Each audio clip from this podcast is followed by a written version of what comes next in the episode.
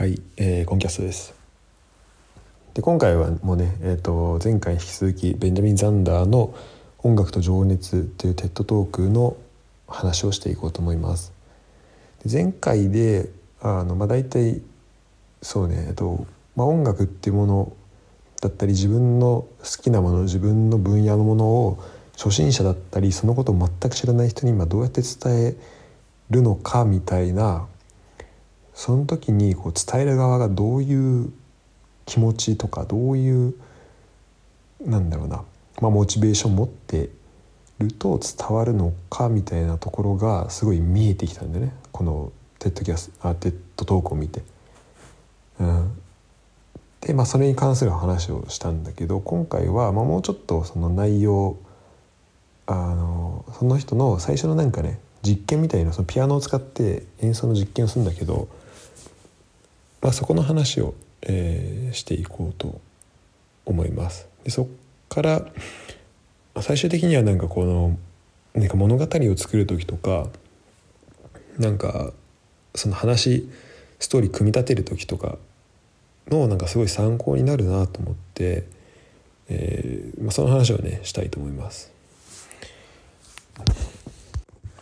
でこれまあ俺が最初に見たのが多分ね俺テッドトークをちゃんと見るようになったのが2013年大学1年生の時1年か2年ぐらいの時だったんで、まあ、もう78年前になるんですけどうんそうかねその時のその時だから今考えると、まあ、5年その時2013年でで2008年に出た動画だからあ5年前に出た動画なんだと思って見せたと思うんだけどもう今その2017年13年がもう9年前っていうね。ちょっとそれに今あのあのこうやって話してちょっと驚きが、まあ、それは成長するわと、まあ、ちょっとあの思うんだけど、まあ、それちょっと置いといて。えー、っとなんだっけ。あそう。えー、っとまあこのね最初のトーク大学12年ぐらいの時に聞いた時に、まあ、すごい印象に残ってたのが、まあ、音痴な人っていうのはいませんっていうことを、まあ、まず言うんだよねこのトークの、まあ、かなり最初の方に。うん、でそれはあとそう前回話したその、まあ、クラシック音楽に関して、まあ、このタイプ分けが3つありますと。で1番は一番まあ少ないんだけど、まあ、クラシックが大好きでクラシック毎日聴いててもうクラシックないと生きていけないっていう人もいるし、えー、その次がまあクラシック好きまあすごいなんだろうそんな毎日聴かないけど流れてたら聴くしたまになんかピアあのワイン飲みながら聴いたりすることもあるよみたいな人もいてで3つ目が、えーまあ、クラシック全く知らないと。で興興味もないしまあだから唯一その接点があるとしたらなんかお店行った時とかに、まあ、たまたま流れてたの聞くぐらいでまあでもそれ以外全く分かんないみたいな人、まあ、この3タイプいてで、えーまあ、ちなみにこの3タイプの話はもうちょっと詳しくはその前のエピソードで話しています。で,、えー、でそれに、まあ、プラスで、えーとまあ、この中に、まあ、だから好きな人もから興味ない人含めてまあ、自分のことを音痴だと思ってる人がいると。でそのあの英語だとそのトーンデフっていう、まあ、音痴っていうとそのこの何歌う時が下手っていうニュアンスもあるけど、まあ、これ多分、まあ、トーンデフだから、まあ、どっちかというとその聞く時のその聞く時にまあ歌うとこも含めてだと思うけど、まあ、主になんかそのトーンデフっていうとまあ聞いてるところの方のその音がわからないっていうその音階の違いがわからないっていう、まあ、風になんだ理解できるかなと思うんだけど、まあ、そういう意味での、まあ、音痴だと思ってる人がいると。で、まあ、これは結構多くの人がいるし、まあ、多分日本でも、まあ、絶対音感とか相対音感とか言うけどそれか、まあ、自分はそれ分からない人かって思ってる人が、まあ、ほとんどだと思うし、まあ、俺もそう思ってたけど、まあ、このえーと、ベンジャミン・ザンダーが言うには、まあ、そうじゃなくて、えー、音痴な人っていうのはいないと。で音痴な人だ自分がほん本当に音痴だとしたら、うん、怒ってる人とその何なんか機嫌のいい人の声のトーンの違いも分かんないし、まあ、電話先で喋ってる相手がお母さんなのかあまあ何妹なのかお父さんなのかお姉ちゃんなのか友達なのかその声で相手も分からないって話をまあしてんだよね。まあ、これはでも確かにそうだなと思ってまあそのね音程音痴とか音あっていうとなんか結構その音楽と結びつけてなんか歌が聴けるとかそのピアノのドレミが分かるみたいなところで、まあ、結びつけがちだけど、まあ、それは、まあ、それもそうかもしれないけどでもそれってかなりこうとあの、まあ、もともとなんだろうな、まあ、結構なんだののなんだ訓練された能力だと思うんだよこのピアノの、まあ、ドレミが分かるっていうのは、まあ、全体音感があるっていうのもあるとは思うけどそれプラスでなんかまあそのトレーニングある程度やっぱできるものだと思うし、まあ、その証拠にそうやってねこう人の確かにこの感情の違いとか人の違い人物の違いとかっていうのを、まあ、声で認知できるっていうのは、うんまあ、音楽的な才能があるかどうか別として、まあ、それでなんかじゃあこの音の聞き分けができないなんかだから、まあ、音痴その英語で言うとこのトーンデフだって、まあ、言うのは確かに違うなっていうふうにまあ思ったんでね。だからこれはまずね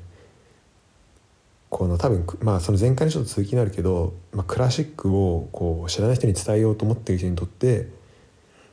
まあ、聞いてる人もさ「いやまあそうは言うけどクラシック面白いって言うけどでも分かんないよもう分かんないんだよ」って、ね、思ってたりとか、まあ、自分はそのなんか音楽っていうふうに思い浮かべた時にそこになんかあ自分は音痴だっていうこのマイナスのイメージがつながってしまうっていうことがあってでそれがまあ、クラシックっていうものをさらに遠ざける原因になったりも、うん、するからこの自分と音楽っていうところのの間に、まあ、音痴っていうものを入れさせないもしあるんだとしたらそれを、まあ、ほぐしてこうできるだけ和らげるっていうことを、まあ、最初にしてるんだよね。これはねすごいあのいいなと思ったしででそこから話が展開していって、まあ、ちょっとあの実際ねこの音,、えっと、音階を使ってこう、えっと、ドレミで、まあ、ABC か。でなんか、えっと、BA からどんどん下がってて BAGF でこう下がっててで E で E に E の方にまあ下がっていくと。でで、まあ、E で終わるのかな。でだからその BAGF って言ったそう BAGF って言った後にじゃあこの次何やりますか？って言ってみんなであのその先の最後をなんかその E の音程でババーって言うと。でほらみんなこうトーンデフじゃないでしょ？ちゃんときあのこのね高いとこから低い音にいってんのが分かるでしょ？っていうまあその、まあ、デモンストレーションもしているんだけど。でその後にねでここからがすごい俺がねいいなと思ったとこなんだけど、まあ、ショパンの、えーまあ、ある一節ショショパンの曲の、えーまあ、一部分を、えー、演奏するんだよね。で,、まあ、よくで最初にあの、まあ、本当一般の人がイメージするそうこの人すごいななんか一般の人がクラシックをどうやってイメージしてるかもすごいちゃんと理解してて一般の人がイメージするなんかクラシックの弾き方みたいな最初もなんかやるんだよねでも本当すごいなんかまあ綺麗な音を流れてんだけど、うんまあ、すごいなんだろうなんか退屈ななんかちょうどすごい単調でなんか凹凸のない感じで弾くんだよね。ででなんかまあこういう弾き方もあるけどじゃあここに注目してみてって言ってそのさっき言ったこの BA からえっと、スタートして最後は「E」で終わる。だからえっとえ、っと B だからえ、っとちょっと最近ねこの辺をね勉強ししたんだけどなんかこのねアルファベットとドレミがまだちゃんと結びついてないんだけど多分ドが C だよね。だからえっ、とそうらしだから「し」か。だから「し」から「しらソファで「み」で終わるのかな。だから「しらソファみ」で終わるからそのでだから「し」がスタート。で「えっと、み」が終わり。でこう上から順番に「しらソファみ」ってこう降りていくんだけどそのままし、えっと、そこまでだったらもう音5個。で移動は4つ。で終わってしまう。だからもう4コマ漫画みたいな展開でもうストーリーを、えー、まあ、曲を終わらせることも、まあ、できるわけだよね。でただなんかここでやってるのはそのうんと「死」からまあ、始まりから終わりっていうのがあった時にそこの「ダシラソファー」でもう「ミ」までだか高いとこから一番低い音にの「ミ」まで来ちゃったらもう聞いてる人はみんなあここで終わったなって分か分かるし拍手喝采がまあ良ければ拍手喝采が起きてもみんな、えーまあ、その劇場から出ていくと、まあ、そういう展開になるんだけどでもこのだからそのまま一直線に降りていくともう単調というかもうなんだろうな、まあ、それが予期できることだしもうそれだけでもうだから3秒で終わっちゃうね曲が。だからどういうふうにするかというとこのシ「シラソファー」から見に行くと思いきやそこからえっとそうだあそうか。だからシラソファーで「ソ」にまた戻ってってでまた上に上がってってまた下に行ってでこのなんか「身のところあたりをすごいこうぐるぐるしながらが身で収まるかと思ったら一個そのまた下行ったりとかちょっと潜ってみたりとかでまたなんか上の方に突き抜けてみたりとかそのなんかこう上下を繰り返していってで最後の最後に、えー、身で終わると。その最初のその予定されていた終わり方で終わるっていうなんか、まあ、こういうふうにクラシックはできてるんだよっていう話をしててで実際最後にそのショパンの曲をちゃんとそのそのメリハリのあるこの上下のある弾き方で弾いてでクラシックっていうのはまあ実際こういうふうにあの弾かれてる使われてるしそれをこう想像して聴いてほしい。で実際それをまあ12分かな23分かな、まあ、それぐらい弾くんだけどその間みんな聴いてちゃんとその上下のリズムがすごいもうそれを理解して聴いてたんでね。ていうかまあ少なくとも俺はあなるほどなと思ってあ確かにこの終わりからスタートから終わりを一直線で弾くんじゃなくて、まあ、その間にねいろいろな出来事を起こしていろんなこう音を入れていってで最後終わりにつなげると。でこれってなんか音楽だけじゃなくてなんか本当物語に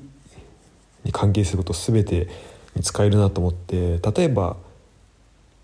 なんか、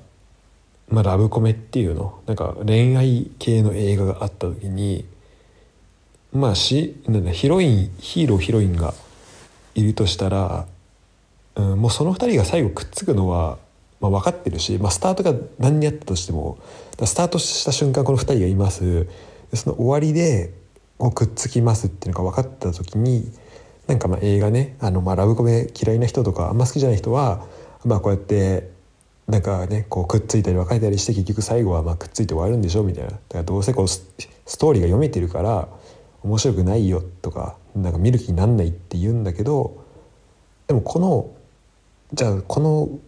スタートから終わりの間にどういう旋律をたどっていくのかどうやってそのじゃあどれぐらいスレスレまでこの終わりのくっついた状態までどれぐらいスレスレでいくのか。でそこからどうやってそのスタートに近い状態に戻っていくのか。もしくはスタートじゃなくてまた全然違う方向に行ってしまうのか。うん、ま、もしかしたら一回スタートでもうかなり、えー、くっついてでもそれがかなり続いた後にまた別れてそこからまた戻ってっていう展開かもしれないしこのスタートと終わりの地点が分かってるまあ仮に読めてたとしてもそれだけその間をこうどうやって描くかっていうのはもう無限の可能性があるしラブコメとか好きな人は多分だからそこがそこのこの間を見るっていうのがやっぱ好きだと思うんでね。で、まあ、そこが好きっていうと、まあ、単純にねこのなんか恋愛ドラマが好きなんだなとか恋愛系が好きなんだなってまあ思われがちだけどその間のだからこの今回のそのベンジャミン・ザンダーの話を参考にするとその間でどういう旋律をたどっていくのかだからいかにこの最後のノート最後の音符に触れないようにこう話を作っていくのかっていうところだと思うんでね。これはねめちゃめちゃ参考になるしなんかなんか何でもそうだなと思ってこの映画とかドラマとかって。まあこの、えーと、トークの中ではあのシェイクスピアの、えーと、ハムレット名前合ってる？なんか全然今自信ないんだけど。えっ、ー、とまああのそういう有名なね戯曲があってでその中でえっ、ー、とあごめん ハムレットか。ハムレット。ハムレックじゃなくてハムレットですね。えー、まあその中で息子がなんか父親を殺そうとするのかな？っていうそのっていうのがこの戯曲のスタートとで最後は多分殺すところが、えー、スタートと終わりであるんだけどもう言っちゃえばもうそれでぐさっと一刺ししちゃえばもうストーリーは終わりなわけでねそこで。だからもうさっさとやればいいみたいな。で、えーと、映画をまあなんかよくこう、まあ、いろんな映画見ててなんかすごいこの映画に突っ込む人って、まあ、いると思うし、まあ、それはねある種、まあ、なあの普通の自然ではあるけど、まあ、そのその例えばじゃあなんだろうこう、えーと、お父さんを殺そうとするんだけどなかなか殺さないと。でなんか間にいろいろ入ってきていろんな戯曲また違うこうサブストーリーが始まってってでなんかいろいろいろいろあった。挙句に最後殺すってなった時にいやこの息子はなんかなんか先延ばし屋だみたいな。なんかそういう批判をする人とかいやこんなことありえないみたいな。そういうこともあるんだけどのこの、まあ、これも同じだから始まりと終わりを直線で結ぶんじゃなくてその間にこういろいろ入れていってだから音階で言うとそのさっきのえー、っとなんだレノートかな、えーまあ、B ノートから、えっと、E ノートに行く時にそこを直線でつなぐんじゃなくてその間をこうくねくね蛇行させながらこっち行ったらあっち行ったりさせてそう最後持っていく、うん、だからこれがねあのこれをいかにうんと、まあ、美しくやるか。だそこはなんかどういうこうコードの運び方をするかだと思うしなんかこれがまあ上手じゃないとあなんかすごいこうわざとらしくここ間入ったなとかなんかあの例えばまあちょっと恋愛系がやっぱちょっと一番楽なんで恋愛系で言うと、うん、そのまあわざとらしくこうなんかあの間邪魔者入ったなとか、うん、だからそういうこの間をなんだこう先延ばしさせるようなのを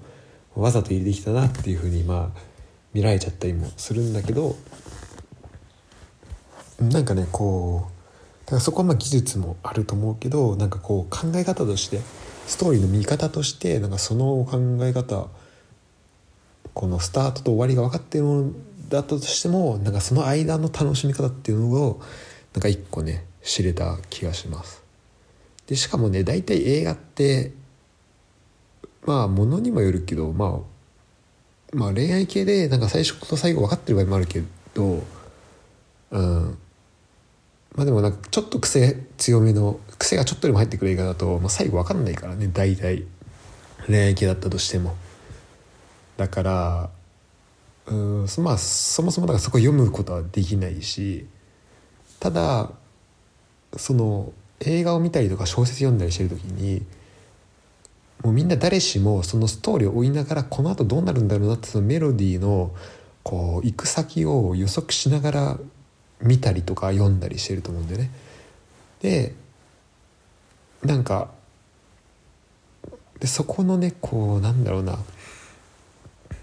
予測した先に落ちていく場合もあればその予測を裏切ったりしてまた違うところ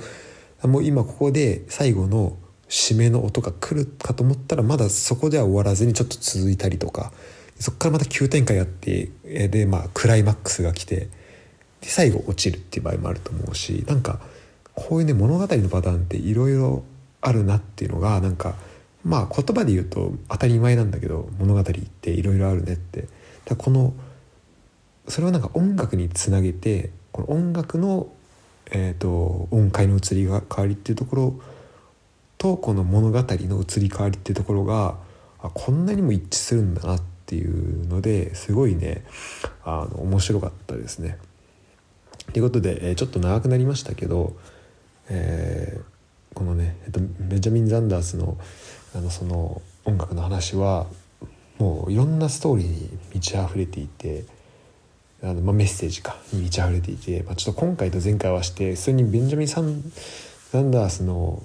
あのテッドトークのまあ倍ぐらい喋っちゃったんだけど全然ね要約じゃないんだけどあのまあそんなことをね、えー、思ったのでちょっと興味ある人興味なくてもできれば聞いてほしい。うん、なんかねあの、まあ、これもそのトークの中で言われたんだけど、うん、なんかまあなんだろうな、まあ、よくなんでそのね人がじゃあ最後にあじゃあ次の回にしようか。次の回で、えー、となんでそのそういうね人に興味ないものを伝える時にあなんかこの伝え方が大事か。今回はこのベンジャミン・ザンダースさんめちゃめちゃすごいいい伝え方で俺もこういうふうにあの人になんかはね例えばサッカーの良さとかスポーツの良さを伝えられたらなっていうのはなんかこの人の話を初めて聞いた時から、まあ、ずっと思ってることではあるんだけどじゃあなんでそれが大事なのかで特にじゃあこの今回は音楽の話テッドドークは音楽の話だったけどじゃあ例えばスポーツっていうものがを考えた時に結構スポーツちょっと無理っていう人は結構いるんだよね。でじゃあなんでそれが起きるのかとかじゃあどうしたらいいんだろうみたいなことをちょっとね喋っていけたらいいなと思います。じゃあ最後までありがとうございました。えー、次も、えー、話すのでよろしくお願いします。